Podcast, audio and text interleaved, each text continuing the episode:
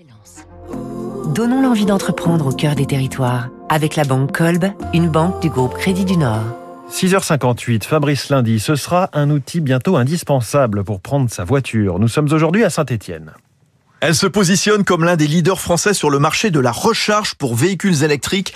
La jeune entreprise Itotem, qui conçoit, fabrique, installe et exploite des bornes. Basée à Saint-Etienne, elle maîtrise toute la chaîne. Conception très design. Fabrication dans ses deux usines de Saint-Bonnet-le-Château dans la Loire et d'Etré près de La Rochelle. Édition du logiciel de supervision, gestion à distance jusqu'à l'exploitation. Itotem déploie ses bornes dans les rues, les parkings, les grands axes, les centres commerciaux. Le marché est évidemment porteur avec à terme la fin des véhicules thermiques. Les besoins français européens s'élèvent à 30 millions d'équipements d'ici 2030. Alors sera-t-on prêt à temps D'autant que les communes sont parfois un petit peu perdues? Le fondateur, Hervé Sonneville. C'est sûr qu'effectivement que les projets euh, avancent euh, assez lentement.